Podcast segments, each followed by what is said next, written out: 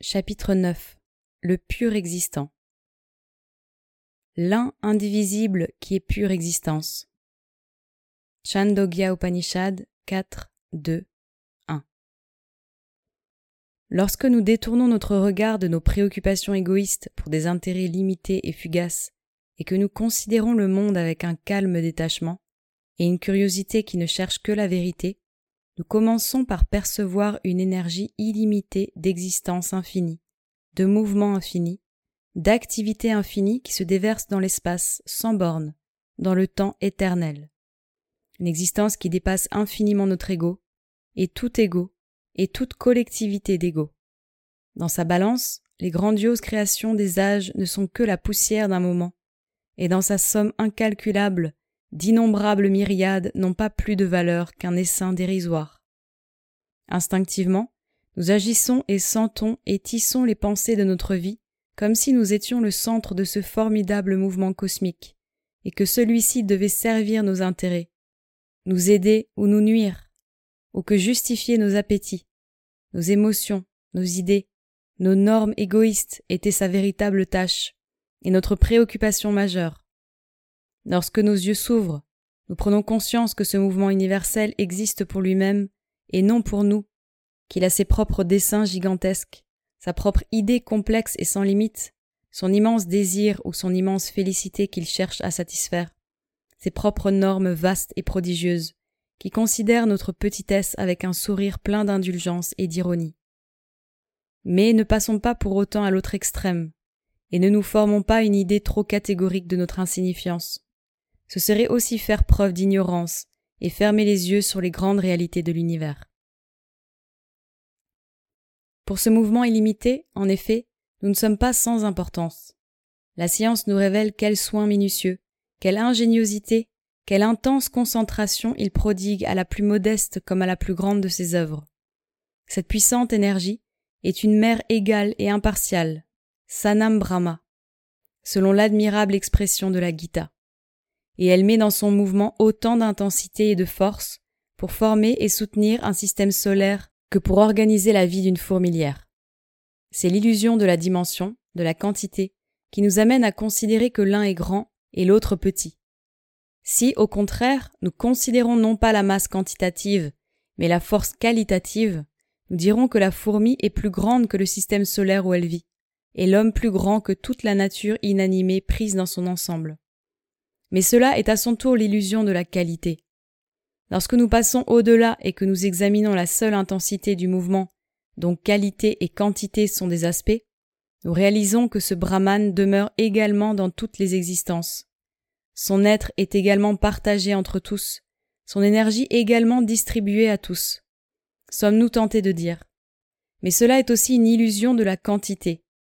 Le Brahman demeure en tous, indivisible et pourtant comme divisé et distribué.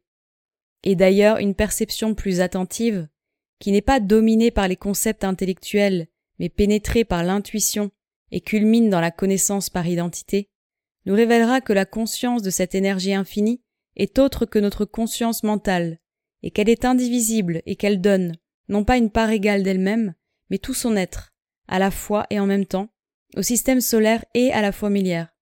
Pour le brahman, il n'y a pas de tout et de partie. Chaque chose est lui tout entier et profite de la totalité du Brahman. Qualité et quantité diffèrent, le moi est égal.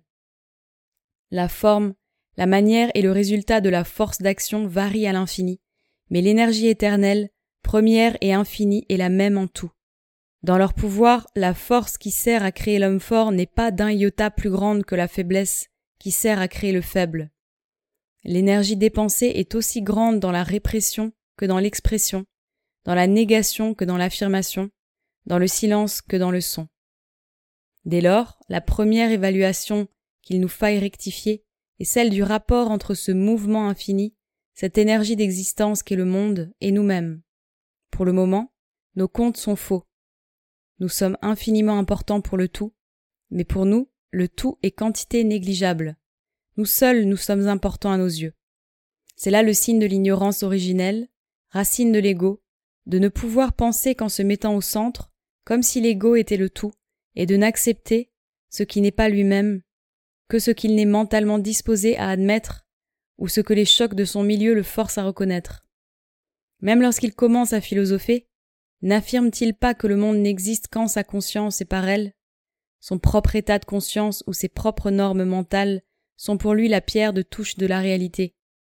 Tout ce qui se trouve en dehors de son orbite ou de sa vision tend à devenir faux ou inexistant. Cette autosuffisance mentale de l'homme crée un système de fausse comptabilité qui nous empêche de tirer la pleine et juste valeur de la vie. Dans un certain sens, ces prétentions du mental et de l'ego humain reposent sur une vérité, mais celle-ci n'émerge qu'au moment où le mental a reconnu son ignorance et où l'ego s'est soumis au tout et a perdu en lui son affirmation de soi séparée. Reconnaître que nous, ou plutôt les résultats et les apparences que nous appelons nous-mêmes, ne sommes qu'un mouvement partiel de ce mouvement infini, et que c'est cet infini qu'il nous faut connaître, qu'il nous faut être consciemment et accomplir fidèlement, et le commencement d'une existence véritable. Reconnaître que, dans notre vrai moi, nous ne faisons qu'un avec le mouvement total, et nous ne lui sommes ni inférieurs ni subordonnés. L'un l'autre aspect du compte, il est nécessaire de l'exprimer dans notre façon d'être, de penser, de sentir et d'agir, afin de parvenir à la culmination d'une existence véritable ou divine. Mais pour régler le compte, nous devons savoir ce qu'est ce tout, cette énergie infinie et toute puissante. Et nous voilà confrontés à une nouvelle complication.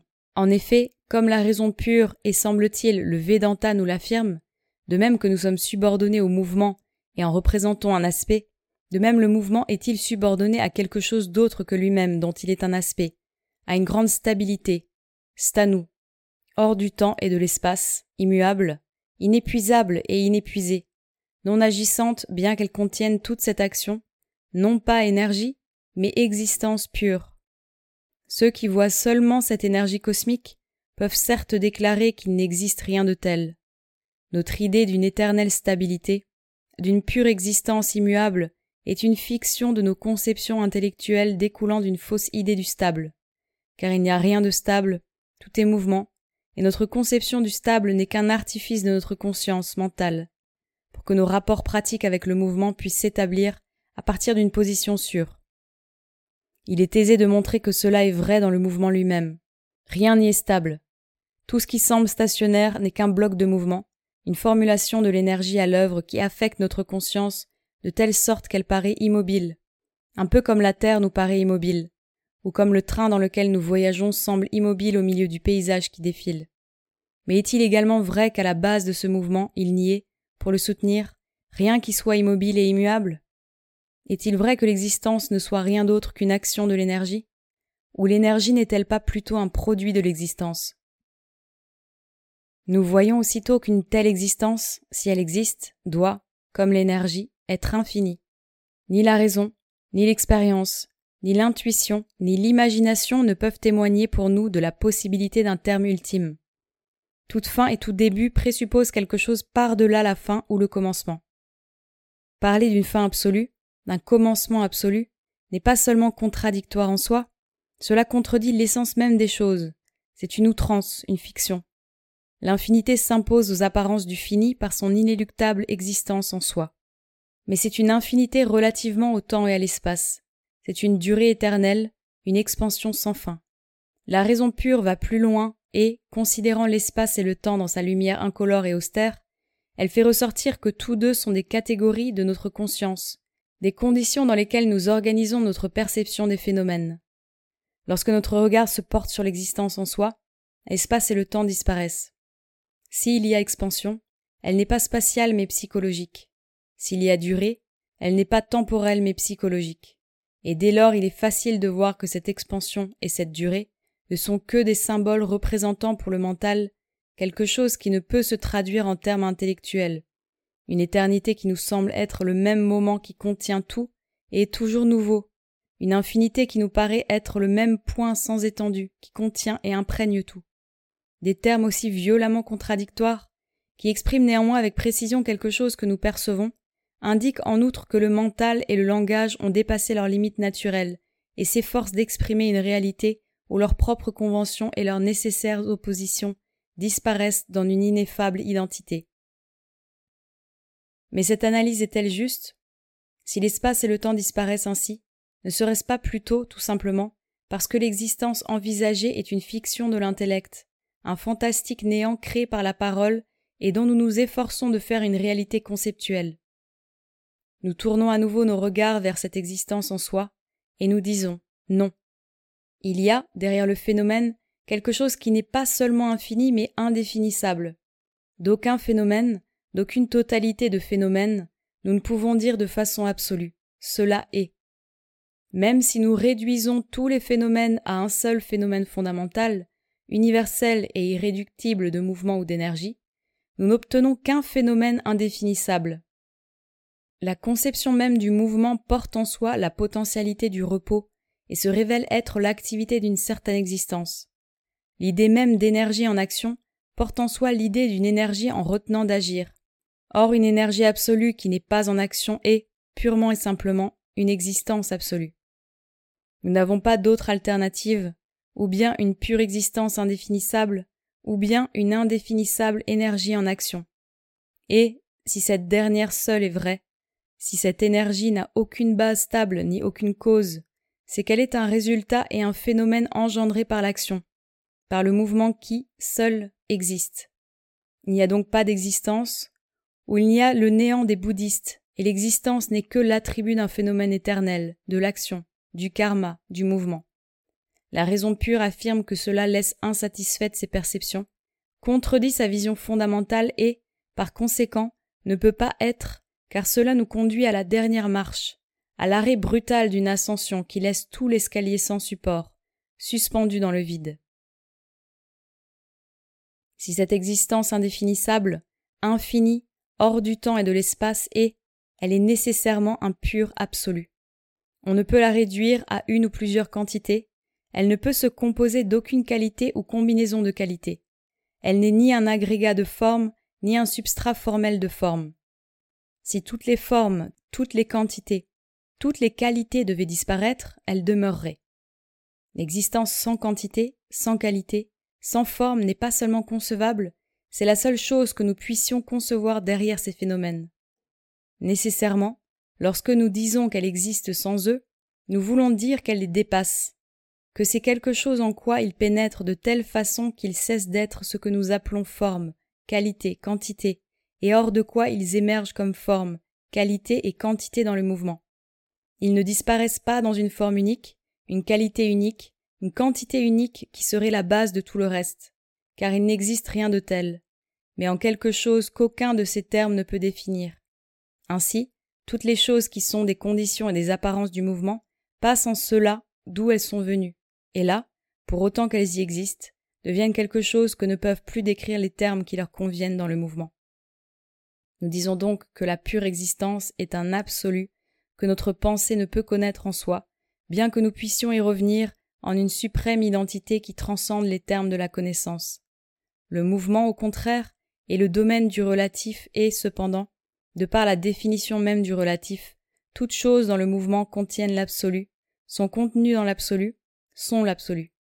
La relation entre les phénomènes de la nature et l'éther fondamental qui est contenu en eux, qui les constitue, les contient et qui est pourtant si différent d'eux qu'en y pénétrant ils cessent d'être ce qu'ils sont, constitue, selon le Vedanta, l'image la plus représentative de cette identité dans la différence qui existe entre l'absolu et le relatif. Quand nous parlons de choses qui retournent à leur origine, nous utilisons nécessairement le langage de notre conscience temporelle, et devons nous garder de ces illusions. L'émergence d'un mouvement hors de l'immuable est un phénomène éternel, et c'est uniquement parce que nous ne pouvons le concevoir dans ce mouvement sans commencement, sans fin, et toujours nouveau qu'est l'éternel de l'intemporel, que nos notions et nos perceptions sont obligées de le situer dans une éternité temporelle de durée successive, à laquelle s'attache l'idée de l'éternelle récurrence d'un commencement, d'un milieu et d'une fin. Cependant, on peut dire que tout cela n'est valable qu'aussi longtemps que nous acceptons les concepts de la raison pure et y demeurons soumis. Or, les concepts de la raison n'ont pas force de loi. Nous devons juger l'existence non d'après ce que nous concevons mentalement, mais d'après ce que nous voyons exister. Or, la forme la plus rare, la plus libre que revêt notre perception intime de l'existence, ne nous révèle que mouvement. Seules deux choses existent, le mouvement dans l'espace et le mouvement dans le temps. Le premier est objectif, le second subjectif. L'extension est réelle, la durée est réelle, l'espace et le temps sont réels. Mais si nous parvenons à passer au-delà de l'extension dans l'espace et à la percevoir comme un phénomène psychologique, comme une tentative du mental pour mettre l'existence à sa portée en distribuant le tout indivisible en un espace conceptuel, nous ne pouvons passer par-delà du mouvement de succession et de changement temporel. Car c'est la substance même de notre conscience. Comme nous-mêmes, le monde est un mouvement qui progresse et s'accroît sans cesse en intégrant toutes les successions du passé dans un présent qui se représente à nous comme le commencement de toutes les successions à venir. Un commencement, un présent qui nous échappe toujours parce qu'il n'existe pas, ayant péri avant que de naître. Ce qui est, c'est l'éternelle et indivisible succession du temps emportant dans son flux un mouvement progressif de conscience également indivisible. Ainsi, la durée, mouvement et changement éternellement successifs dans le temps, est-elle le seul absolu, le devenir seul et l'être. En réalité, cette opposition entre la perception intime et concrète de l'être et les fictions conceptuelles de la raison pure est fallacieuse. À dire vrai, si l'intuition en ce domaine contredisait réellement l'intelligence, nous ne pourrions soutenir avec assurance un simple raisonnement conceptuel contre une perception intime fondamentale. Mais ce recours à l'expérience intuitive est incomplet. Celle-ci n'est valable que dans la mesure où elle progresse et se fourvoie lorsqu'elle s'arrête au seuil de l'expérience intégrale. Tant que l'intuition se fixe seulement sur ce que nous devenons, nous nous voyons comme une continuelle progression de mouvements et de changements de conscience dans l'éternelle succession du temps. Nous sommes le fleuve, la flamme de l'image bouddhique. Mais il y a une suprême expérience et une suprême intuition par lesquelles nous passons derrière notre moi de surface et découvrons que ce devenir, ce changement, cette succession ne sont qu'un mode de notre être et qu'il y a quelque chose en nous qui n'est nullement impliqué dans le devenir. Non seulement nous pouvons avoir l'intuition de ce qui est stable et éternel en nous, non seulement nous pouvons en avoir un aperçu par une expérience derrière le voile des devenirs au flux incessant, mais nous pouvons nous y retirer et y vivre entièrement, effectuant ainsi un changement complet dans notre vie extérieure, et dans notre attitude et notre action sur le mouvement du monde. Et cette stabilité en laquelle nous pouvons vivre ainsi est précisément celle que la raison pure nous a déjà donnée, bien que l'on puisse y atteindre sans aucun raisonnement. Sans savoir au préalable ce qu'elle est, elle est pure existence, éternelle, infinie, indéfinissable, non affectée par la succession du temps, non impliquée dans l'expansion de l'espace, par-delà la forme, la quantité, la qualité, moi unique et absolu. Le pur existant est donc un fait, et pas simplement un concept. Il est la réalité fondamentale, mais hâtons-nous d'ajouter que le mouvement, l'énergie, le devenir sont aussi un fait, une réalité. L'intuition suprême et l'expérience qui y correspond peuvent corriger l'autre réalité, peuvent la dépasser ou la suspendre, mais non point l'abolir. Nous avons par conséquent deux faits fondamentaux, la pure existence et l'existence cosmique, un fait d'être, un fait de devenir. Nier l'un ou l'autre est facile, reconnaître les faits de la conscience et découvrir ce qui les relie est la sagesse véritable et féconde. La stabilité et le mouvement, ne l'oublions pas, ne sont que nos représentations psychologiques de l'absolu, de même que l'unité et la multitude.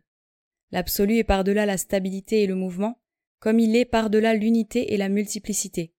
Mais il prend son assise éternelle en l'un et le stable, et tourbillonne autour de lui-même infiniment, inconcevablement, fermement établi dans le mouvement et le multiple. L'existence cosmique est la danse extatique de Shiva, qui multiplie innombrablement le corps du Dieu rendu visible, elle laisse cette pure existence précisément là où elle était, et telle qu'elle était, et et sera toujours. Son seul objet absolu est la joie de la danse. Mais comme il nous est impossible de décrire ou de nous faire une idée de l'absolu en soi, par-delà la stabilité et le mouvement, par-delà l'unité et la multitude, et ce n'est pas non plus notre affaire. Il nous faut accepter le double fait, admettre et Shiva et Kali, et chercher à savoir ce qu'est cet incommensurable mouvement dans l'espace et le temps par rapport à cette pure existence hors du temps et de l'espace. Une est stable, à laquelle ne peuvent s'appliquer ni la mesure ni l'absence de mesure. Nous avons vu ce que la raison pure, l'intuition et l'expérience ont à dire de la pure existence, de Sat, mais qu'ont-elles à dire de la force, du mouvement, de la Shakti? La première question que nous devons nous poser est donc la suivante. Cette force est-elle simplement force, simplement une énergie inintelligente de mouvement, ou bien la conscience qui semble en émerger dans ce monde matériel où nous vivons est-elle non pas simplement l'un de ses résultats phénoménaux, mais plutôt sa vraie nature secrète? En termes védantiques, la force est-elle simplement prakriti, seulement le mouvement d'une action et d'un processus, ou la prakriti est-elle réellement un pouvoir de chit, en sa force naturelle de conscience de soi créatrice? Tout le reste dépend de ce problème essentiel.